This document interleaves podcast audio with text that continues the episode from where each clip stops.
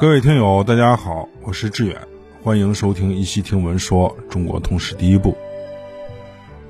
在上一回，我们讲到了商朝的占卜，大量的使用的就是乌龟壳，就是龟甲。龟甲呢，在当时啊，非常的稀缺。然后呢，我们又讲了一下甲骨文的来历，又讲了妇好和武丁的故事。妇好呀，她是一个非常强悍的王后，她帮着武丁呢，征战四方，打了不少的仗。到了最后啊，她死在了战场上。妇好死了以后啊，她的墓葬规格非常的高，并且武丁呢。就把他埋在自己身边，让死去的妇好啊也能陪着自己。后来呢，武丁就干了一些很荒唐的事儿。他给妇好举办了三场冥婚，把妇好啊先后嫁给了商朝的三位先王。到了最后呢，武丁把妇好嫁给了商朝的第一任天子成汤。武丁死了以后。他和妇好的儿子祖庚就继位了。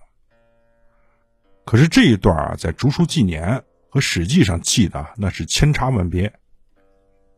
咱们看一看啊，这个《史记》是怎么说的？《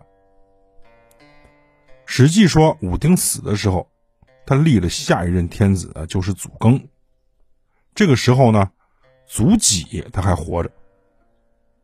这个祖己呢，还向老天爷上了一道奏表。说武丁的功德啊非常的大，然后武丁的高宗称号还是祖己给他争取的。然后呢，在《史记》里面又说了那个野鸡，就是飞到祭坛大顶上的那个野鸡，它是祥瑞的象征。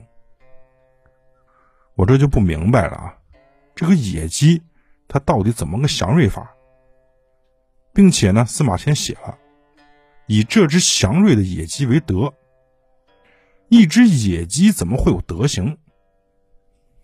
在这里面啊，这个司马迁的描述是非常混乱的，我也不知道啊，他到底想说啥，所以呢，只好给听众啊按照原字原句去解释。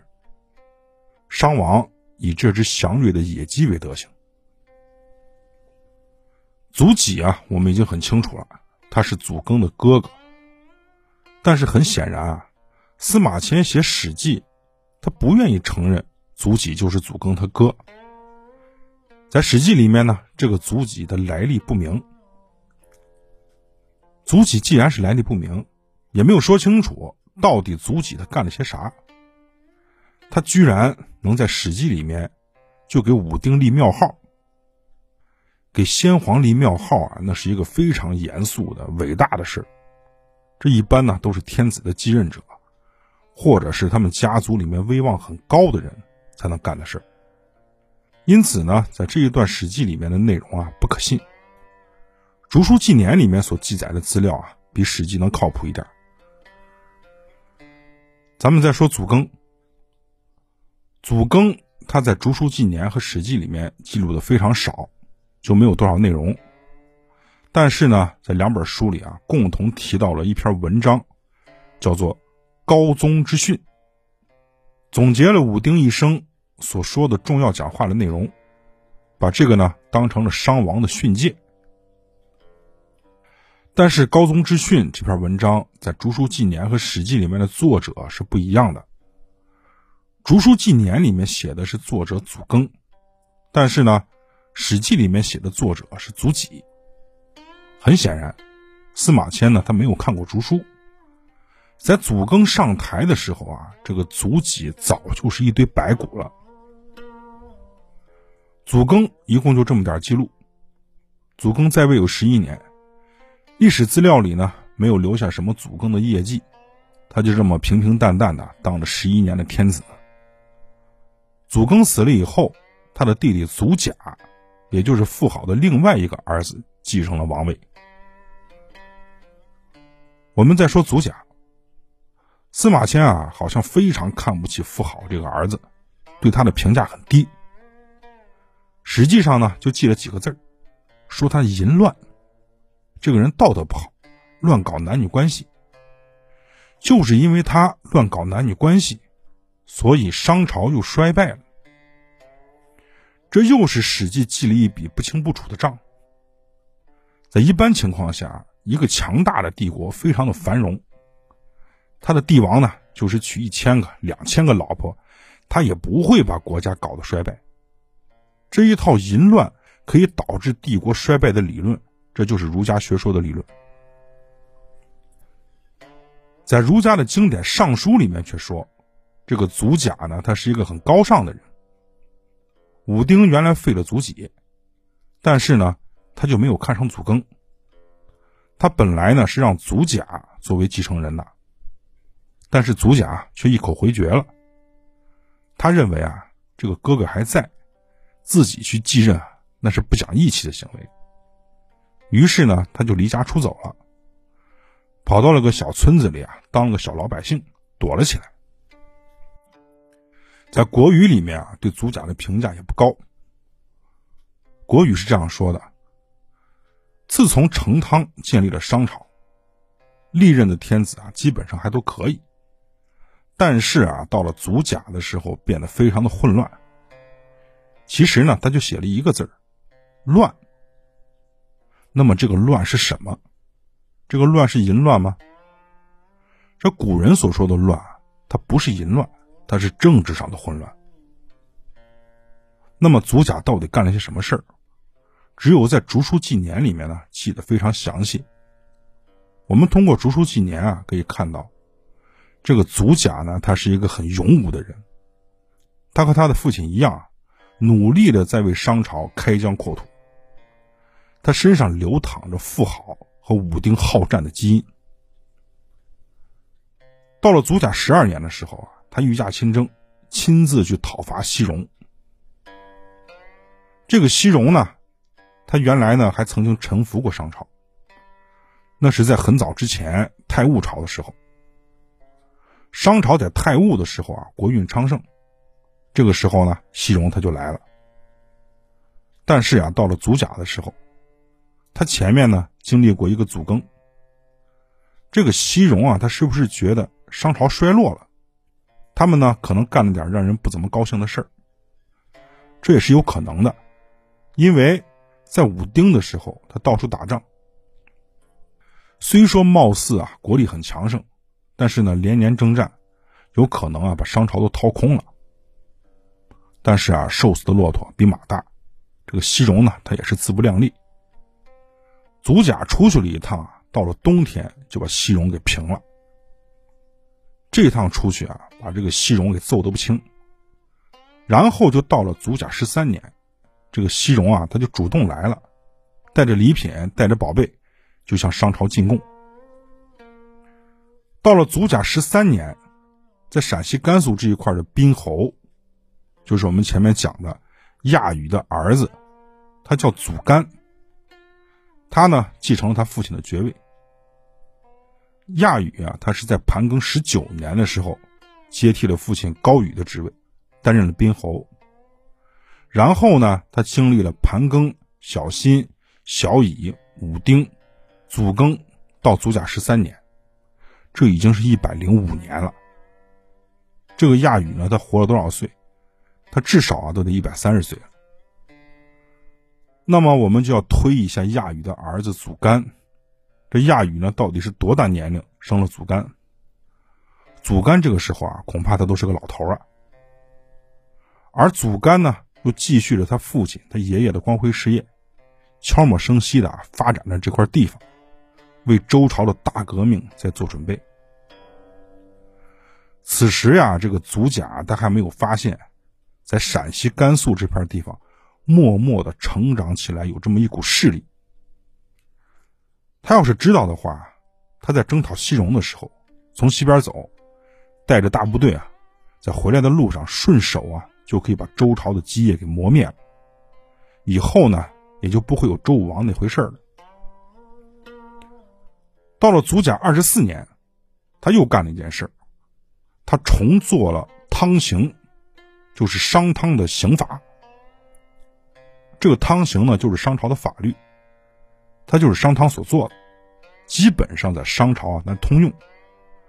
但是后来呢，有了一些改动。到了祖甲的时候啊，他把商汤的汤刑给恢复了，他是完全按照商汤的那一套办法去做的。那么汤刑的具体内容是啥？现在呢，已经没有办法查了，遗失了。就像大禹所做的菜刑是一样的，我们呢一直找不到它到底是什么样子。在《左传》里面有记载啊，说是商有乱政而作汤刑，就是在商汤的时候，当时呢他刚革命成功，国家的局势很不稳定，然后他才发明了汤刑。这个意思就是说啊，汤刑它是治乱用的。他的乱世呢非常重要。那么祖甲这个时候他到底乱不乱？我们怀疑啊可能会比较乱，可能会有诸侯在周围搞事情，而老百姓呢也是蠢蠢欲动，不是很安分。唐朝啊，他有个经学家，这个人呢叫孔颖达，他呢对汤刑有一个解释，但是呢还是没有说具体的内容。他说：“刑不可知。”微不可测，则民未上也。这个话他说的就很有意思。刑不可知，微不可测，你都不知道这个刑法的内容到底是什么，具体应该怎么去惩罚人？那这叫什么刑法呀？老百姓都不知道这是什么东西，就非常的害怕。这到底是个什么样的逻辑关系？这个语言组织啊，它很混乱。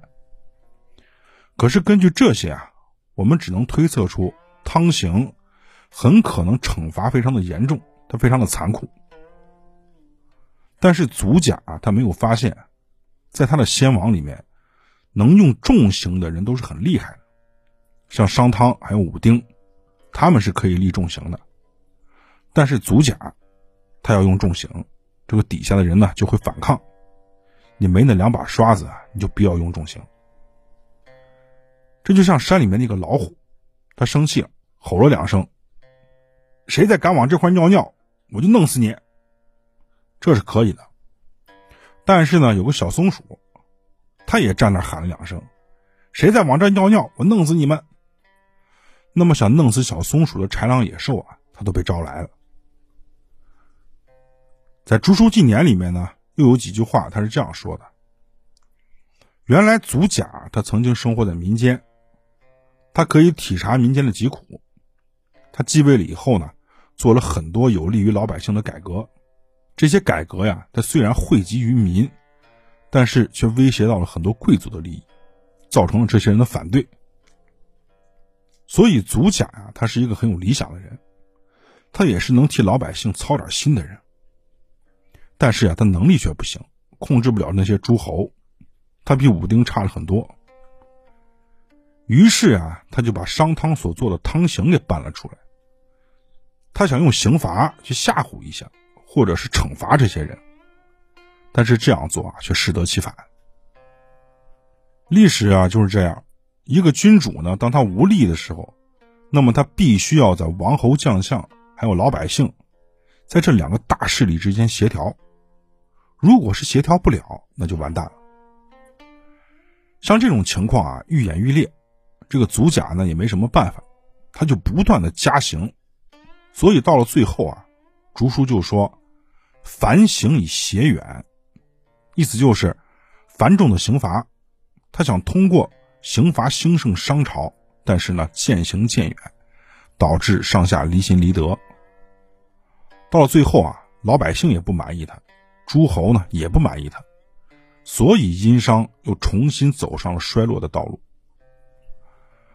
从祖甲之后的商朝呢，还有六代，但是呢，一代不如一代。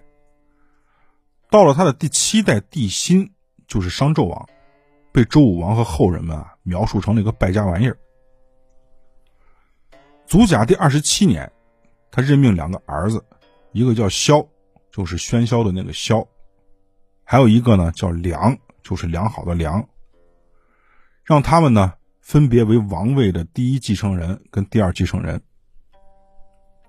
祖甲呀，他其实是个不错的帝王，至少呢，他还能关心一下老百姓。只不过啊，他晚年应对当时的乱局，没有采用一个更好的政策，这就是他的失误。祖甲在位的时间也不短，有三十三年。前半部分呢，他还是比较有作为的。可是后来啊，就是因为他的失误，把他的成果呢全给毁了。但是总体上来讲啊，《史记》形容祖甲淫乱，这个事儿啊根本就谈不上，一点儿也没有看见什么证据。祖甲死了以后，他的儿子廪辛继位了，就是萧。这回呢，咱们先讲到这儿，咱们下一回呢，接着讲商朝后来的几任帝王。